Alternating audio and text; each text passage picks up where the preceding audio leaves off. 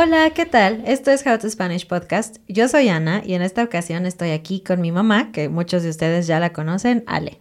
Hola, ¿qué tal? How to Spanish podcast is designed to help Spanish students improve their listening and vocabulary skills, and it's made possible thanks to our Patreon community. By joining the community, you can access the vocabulary guide and interactive transcript, bonus episodes, and monthly activities to practice your Spanish. If you would like to join the experience, go to patreon.com slash howtospanishpodcast. Pues espero que estén muy bien, bienvenidos a otro episodio. Y bueno, yo sé que ustedes siempre quieren que traiga a mis papás para que compartan, a ustedes les gusta su voz y sus historias y todo, entonces pues aquí estamos. Y probablemente estás viendo este video algunos meses quizás después de que yo lo grabe con mi mamá, ahorita me está visitando y todavía en este momento faltan unos cuantos meses para que llegue nuestro bebé limón eh, aquí, pero nos estamos preparando para ese momento y tener grabados algunos videos. Y pensamos que sería un tema interesante hablar con mi mamá justo sobre este tema de tener hijos y bebés en México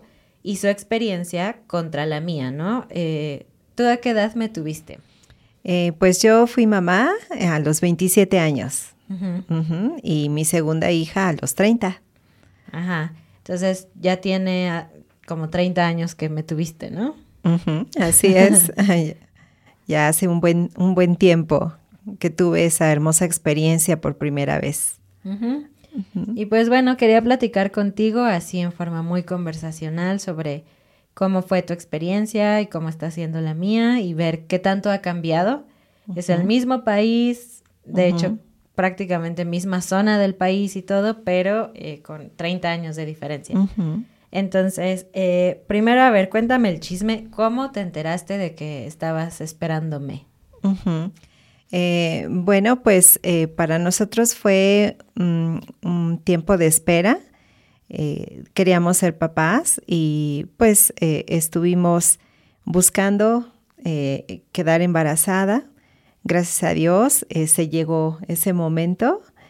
Y bueno, fue una de las experiencias más hermosas recibir esta noticia que ahora tú compartes.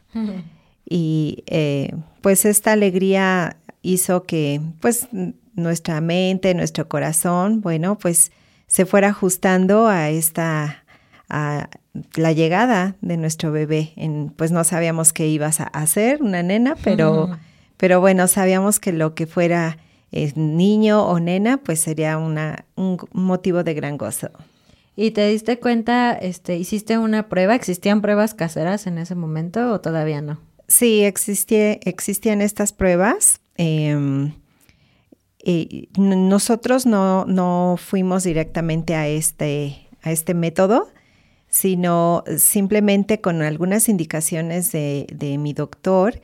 Él me decía, eh, vas a tener que estar tomando eh, tu temperatura cada, cada mañana y hay un indicativo que si la temperatura no bajaba de 37 grados, eh, muy probablemente era el momento de estar embarazada.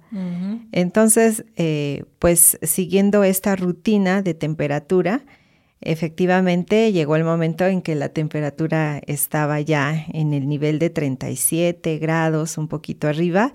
Y bueno, eh, dijimos, bueno, vamos a confirmarlo, fuimos al laboratorio, me hicieron mi, prueba de sangre y pues ahí salió la hermosa noticia de que estaba embarazada. Ah, muy bien. sí.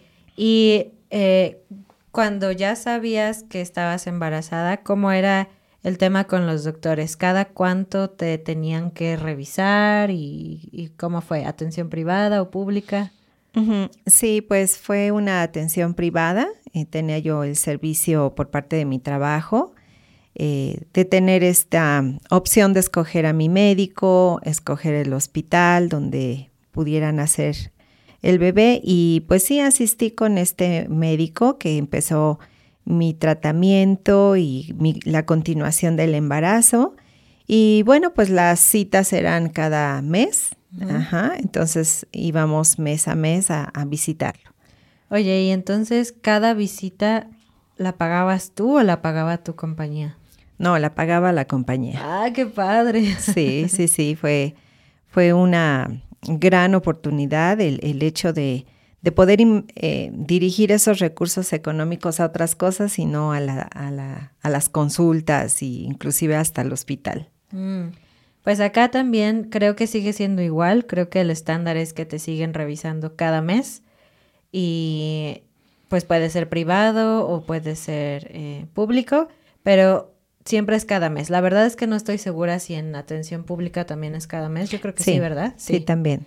Cada mes. Y pues no sé cómo es en sus países, si tienen la oportunidad de ver un doctor cada mes o si es más tiempo, cuéntenos porque nos gusta saber cómo funcionan las cosas en su país. Y ya que estabas eh, en las consultas, em, ¿ya existían los ultrasonidos? ¿Era común? ¿Te hacían ultrasonido cada visita para ver al bebé? Eh, no, el ultrasonido empezó a realizarlo el doctor ya a partir del eh, segundo trimestre, cuando comenzaba, este, ya, ya empezaban a explorar por medio del ultrasonido. Y, bueno, pues era un ultrasonido que solamente los doctores entendían porque ellos decían, mira, aquí está su cabecita, aquí está sus manitas, aquí está... Y yo, ah, qué bien, pero la verdad es que no veía yo nada porque era muy borroso y pues solamente ellos que entendían y podían interpretar los ultrasonidos es que pues decían, ¿no? A uno solamente le restaba confiar en todo lo que el doctor estaba diciendo. Pero mm, Creo que en ese momento no había eh, esta, este avance en los ultrasonidos en donde ya pueden ver al bebé de una manera muy eh, clara, muy definida. Eh, uno puede ver hasta su rostro.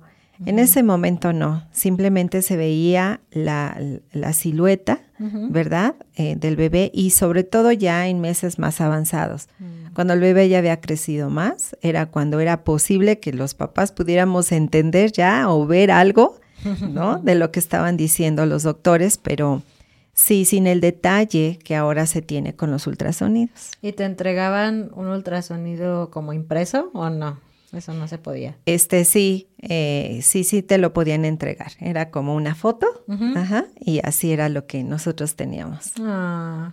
Pues sí, ahora tú has visto, ¿no? Con nuestro bebé, que se puede, ya podemos ver su cara desde ahorita. De hecho, pudimos verla desde hace muchos, muchos eh, meses antes del, segundo trimestre. Y lo interesante es que acá se hace, como en muchas otras partes del mundo, un ultrasonido estructural en donde están midiendo el fémur del bebé, su cabeza, su, su estómago, sus eh, riñones y así órganos que realmente cuando piensas el tamaño, si un bebé mide en ese momento unos 30 centímetros, de qué tamaño son sus pulmones y sus riñones y todo eso, y son capaces de medirlos. Y bueno, en estos ultrasonidos lo que quieren es como descartar malformaciones, enfermedades, eh, cosas como síndromes. Y a mí me parece sorprendente que lo puedan hacer casi desde el inicio, ¿no? Desde las 10, 11, 12 semanas. Eh, y creo, no sé, que tus ultrasonidos era como para ver que todo se viera más o menos bien, pero no medían tantas cosas, ¿o sí? Sí, no. Eh, sí había un sistema de medida, ¿no? Que tenía que ir de acuerdo a las semanas de embarazo. Entonces, debe de haber un estándar de, medida del feto, pero eh, prácticamente era eso lo que checaban, que concordara bien el, crecimiento con los meses que, llevábamos de embarazo. No era tan específico. No, no, no, para nada, y, mucho menos hacer las medidas de órganos vitales, o sea, eso no, no existía. Un poquito más adelante ya empezó un, ultrasonido 3D y luego se fueron a un 4D, pero yo te estoy hablando que pasaron varios años, ¿no? Pero no, en mi época, pues eh, si lo existía, yo no lo sabía. Sí, sí, quizás. Y bueno, ahora eh, para nosotros la información está al alcance de unas teclas, ¿no? Es muy fácil entrar a internet y buscar cualquier cosa que, que, tengas dudas sobre el embarazo, la crianza de los niños, eh, el parto, cualquier cosa, ¿no? Hay mucha información que no sé ustedes qué piensan, es un arma de dos filos, porque cuando eres un mortal, no eres un médico, a veces encuentras respuestas a tus preguntas, pero las más negativas. o, o, no hay, o hay información muy contradictoria y no sabes eh, qué, qué, es la verdad y qué no, y a veces te espantas de, de, a gratis, ¿no? En lugar de esperar y preguntarle algo a un doctor. Pero en tu época, cuando yo, cuando tú estabas embarazada de mí, no había tanto internet, me parece. La verdad es que en mi mente está muy borroso en qué momento empezó el internet en la vida. Pero, eh, ¿cómo era para ti encontrar información? ¿Tenías preguntas de cosas? ¿Se las hacías al doctor, a tu mamá o cómo funcionaba eso? Sí, bueno, la fuente de información básicamente era preguntarle a tu médico, ¿no? Preguntarle efectivamente a, a la abuelita, a la mamá, ¿no? Las experiencias del embarazo. Y pues sí, teníamos acceso, pero pues a libros. Eh, en la época que, yo me embaracé no existía el Internet en, en, al alcance de todas las personas. O sea, sí existía, pero bueno, a nivel gubernamental o de empresas, pero lo que era de manera personal, pues no, no teníamos ese acceso. Eh, aunque ya había las computadoras y todo eso, y uno podía hacer ciertas búsquedas, pero no estaba tan al alcance de uno. Así que si uno tenía dudas, pues eh, uno se hacía de literatura, de revistas médicas, eh, en fin, de esa manera podríamos, podíamos ir avanzando en el, eh, en el entendido de, de, en qué periodo está hoy, en cuántos meses, qué, cómo está creciendo el bebé y todo era pues muy gráfico, visual. Entonces en, ese, en este aspecto pues dependíamos mucho de, de, del doctor y todo lo que nos explicaba en la consulta mensual. ¿Y tenías como más ganas de saber más o simplemente confiabas en que lo que te decía el doctor era lo que tenías que saber y ya? Pues no sé em, eh, realmente cómo sería para todas las personas. Pero en, nuestro, en mi caso y, y con tu papá, bueno, sí queríamos saber, estábamos muy interesados de ver en qué periodo de crecimiento estabas. Entonces sí compramos un libro, ahí lo estudiábamos, lo leíamos juntos, eh, veíamos las imágenes y pues nosotros nos imaginábamos cómo estabas tú por dentro, ¿no? Eh, y bueno, aunque era mm, no tan amplia la fuente de información como ahora se tiene, creo que con eso para nosotros era suficiente. Y sobre todo, pues dependiendo de que Dios cuidaba de ti y esa era nuestra confianza, que tú estabas desarrollándote bien. Y pues lo que decían los médicos, de acuerdo a mis análisis, a, a mis ultrasonidos, es que iba todo normal, iba bien y bueno, uno, uno confiaba. Y así es como viví el embarazo. Salí normal, mírenme. Hermosa.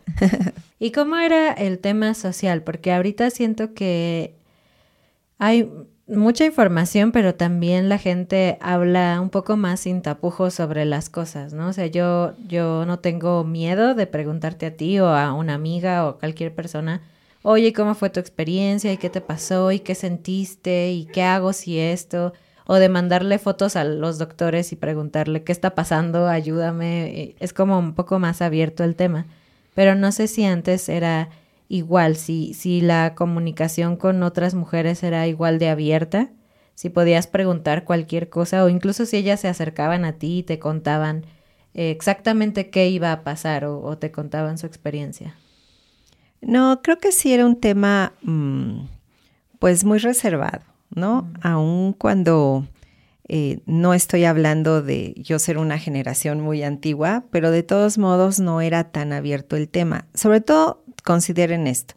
O sea, no tenemos un celular como para poder estar saludando a las amistades o mandarle un mensaje, ¿no? Y decir, hoy estoy embarazada y, y de la misma plática, en el chat pues te van preguntando, diciendo sus experiencias y todo. Tendrías que esperar a ver a la amiga en algún café o algo y platicar, ¿no?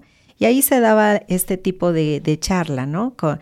Eh, en la experiencia de otras te, te, van contando. Creo que sí, eso existía, pero eh, de ahí en fuera pues era muy limitado. Creo que mm, eh, pensando yo en mi mamá, pues no me decía, mira, vas a sentir esto, esto está sucediendo, cuida de esto. O sea, no, realmente yo viví mi embarazo sin mucho consejo. Mm. Y el que teníamos era pues en base a lo que yo pudiera preguntar, ¿no? y, y, ya me, me, contestaban. Este, pero pues sí, no, no era una comunicación tan abierta ni con los doctores mm. ni con las amistades. O sea, eh, el doctor decía, aquí está mi número telefónico, ¿verdad? Y cualquier situación o algo, eh, márcame. Y sí, pero bueno, uno no, no estaba tan, tan eh, cercano a los médicos como pienso que hoy se puede estar. Sí, por lo menos aquí en, en México en el sector privado, por lo menos siempre tienes acceso a, tu doctor, ¿no? Te dan su WhatsApp y bueno, esto tiene que ver también con la facilidad de mandar un mensaje, ¿no? Mandas un mensaje o llamas, te responden tus preguntas, si es un buen médico. sí, fíjate, en, en esa época eh, los doctores tenían su... Um, ¿Viper? Su viper. Entonces... no era que te contestara en su número particular, o sea, yo tenía que hacer una llamada a ese número, eh, la operadora registraba mi, mensaje, le mandaban el bip, el bip, ah, el beeper al, el mensaje al doctor, el doctor lo leía y entonces ya él se comunicaba conmigo. O sea, había un ah. tercero ahí en medio entre la comunicación paciente-doctor. Entonces, para uno, eh, sí tuve, por ejemplo, una, una situación ahí que yo sentí que tenía que avisarle al médico y pues yo quería que me contestara rápido porque pues yo estaba preocupada. Pues tuve que esperar, o sea, tuve que pasar este proceso de mandar mi mensaje, de aquí a que le llegaba. Después el doctor, cuando tuvo un tiempecito, pues se comunicó conmigo, ¿verdad? Y pues sí fueron momentos, este, pues angustiantes, ¿no? Porque yo decía, yo quiero que me atienda ahorita y que me diga qué pasa, ¿no? Afortunadamente, ya cuando él me contestó, me dio la instrucción, de todos modos fui a verlo y bueno, ya con las medidas de cuidado que él me indicó, ya, todo normal. Wow. Sí, no, si yo tengo una emergencia, le hablo a mi doctora tres veces hasta que me conteste y ya, ¿no? Y me dice qué es lo que pasa. Entonces, en ese sentido es mucho más fácil la comunicación.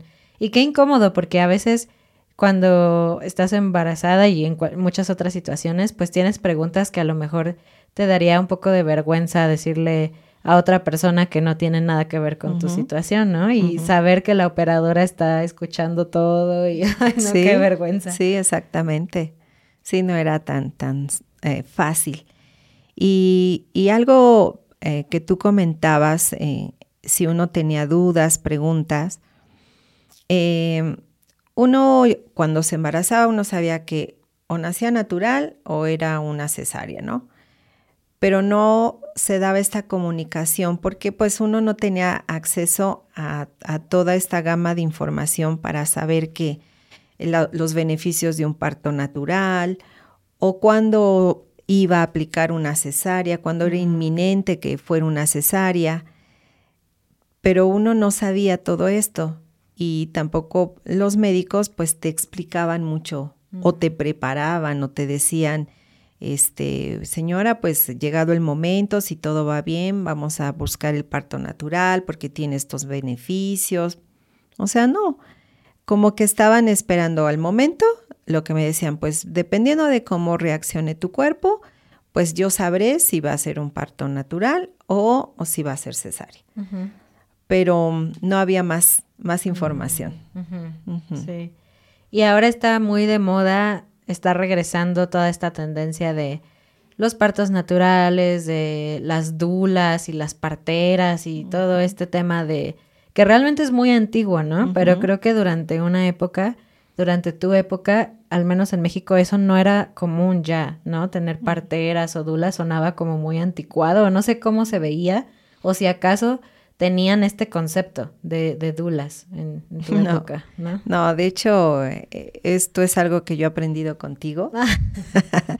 Eh, las parteras, como bien dices, pues siempre han existido, son, eh, son este recurso tan benéfico para las mujeres, pero sobre todo en provincia, mm. en donde no tienen este acceso a, la, a los hospitales o a doctores eh, todavía en la provincia, eh, zonas rurales, se ocupa mucho de las parteras y, son mujeres muy experimentadas, pues porque han traído al mundo muchos bebés, ¿no? Entonces, eh, uno podría pensar en partera y decías, mm, no, yo tengo hospitales, yo tengo un doctor, o sea, no estaba en la mente de uno.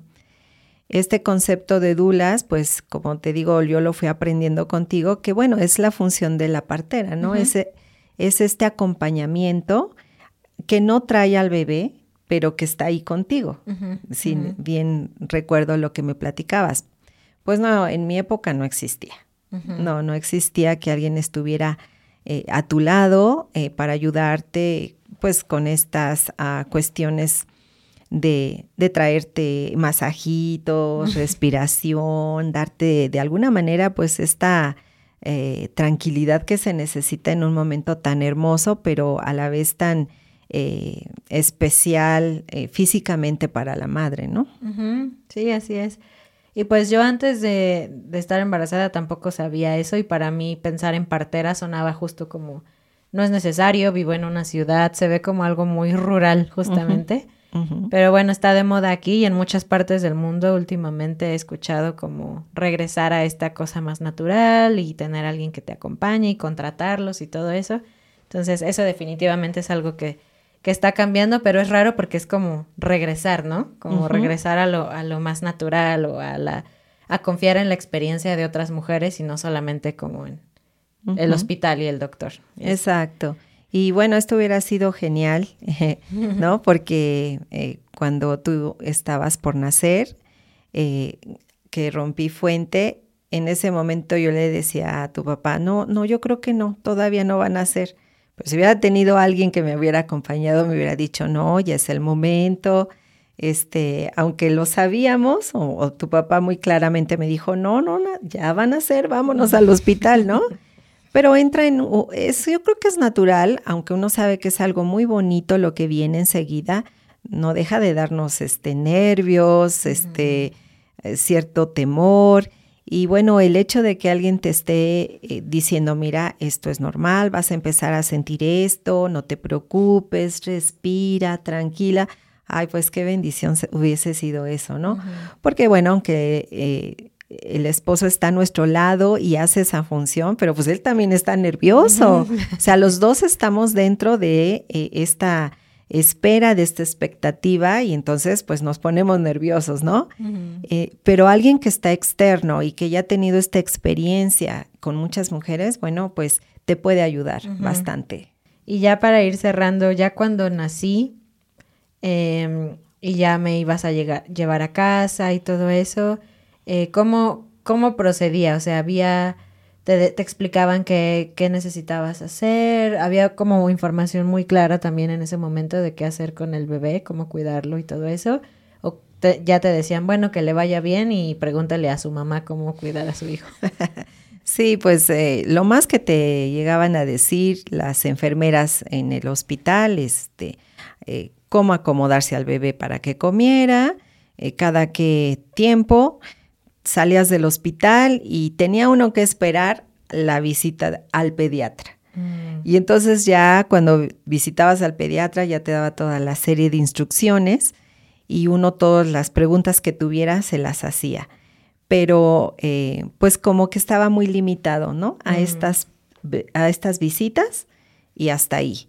Entonces ahora pues ya tienes también tú más conocimiento de, lo que va a ir necesitando el bebé de acuerdo a los meses que va a ir eh, creciendo y pues eh, saber algo más de lo que también los doctores te digan, ¿no? Pero qué bueno que te tengo a ti, me puedes dar tus consejos también porque siempre hay mucho valor en la experiencia de otras personas, ¿no? De otras mujeres especialmente. Sí, yo agradezco a mi mamá algunos consejos que me dio y me fueron de mucha ayuda. Y bueno, yo espero también eh, aportar a ti eh, parte de la experiencia, pero siempre eh, respetando, ¿verdad? Lo que como papás ellos elijan.